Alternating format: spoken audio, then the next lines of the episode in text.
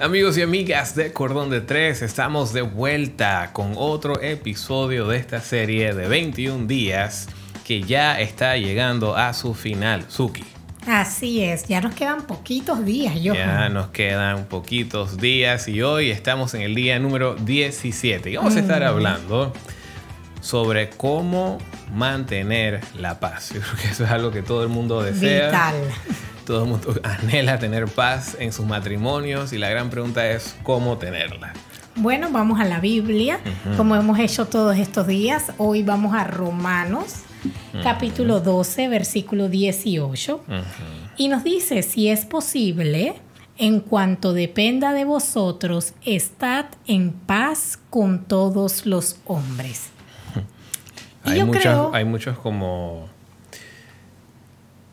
posible en cuanto dependa. Sí, exacto. Eso exactamente es lo que iba a decir, porque decimos cómo mantener la paz en nuestros matrimonios y vemos que el versículo que estamos utilizando no necesariamente nos dice, ok, para mantener la paz debes hacer A, B, C, D. Correcto. Sino que nos da como un escenario, nos da como ese preámbulo de cómo vamos a mantener la paz en cualquier tipo de relación, ¿ok? Porque esto nos está hablando para cualquier tipo de relación y como hemos dicho cada uno de estos días, pues la relación matrimonial está incluida. Exacto. Así que nos aplica. Entonces yo creo que hay dos cosas básicas que aquí menciona y que tú muy bien las dijiste cuando se trata de mantener la paz en una relación. Primero, si es posible. Ok. Y segundo, en cuanto dependa de vosotros, o sea, en cuanto dependa de ti. Y yo creo que ese sí es posible es lo primero que nosotros tenemos que pensar. ¿Realmente es posible que yo mantenga la paz en esta circunstancia que me acaba de molestar?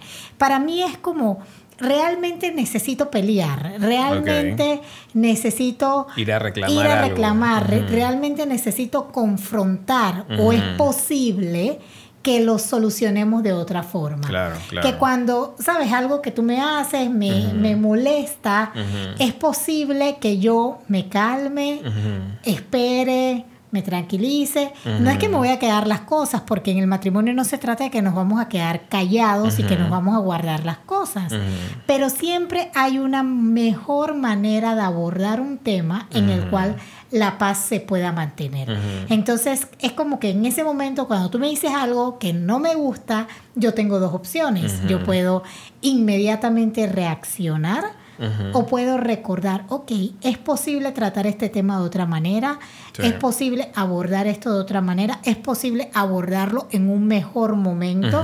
Quizás en este momento los ánimos están caldeados, yo no estoy de buen humor, acabamos de llegar del trabajo, tenemos toda la carga del día es posible que realmente lo abordemos en otro momento, de otra forma, de tal manera que la paz se pueda mantener.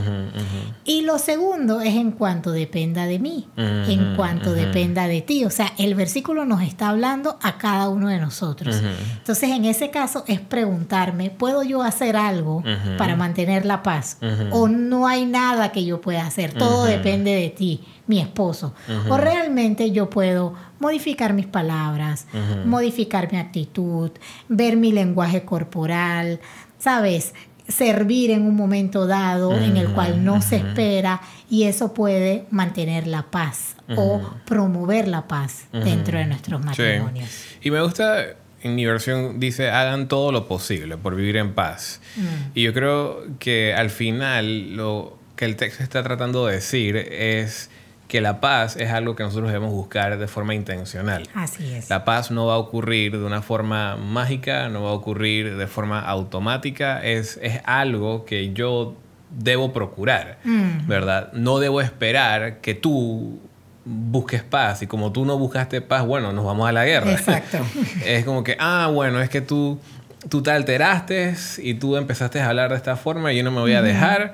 Así que nada, o sea, como tú no lo hiciste, yo tampoco lo voy a hacer. Exacto. No, creo que mientras uno de los dos tenga la capacidad de recordar estas palabras, hagan todo lo posible por vivir en paz, uno de los dos puede ser intencional, porque hay momentos, nosotros lo hemos nos ha pasado en nuestra relación, en la cual hay veces que hasta celebramos que tuvimos una, una, una, diferencia y la manejamos sumamente pacífica. Y no se fue la paz. No se fue la paz y celebramos eso con mucho gozo.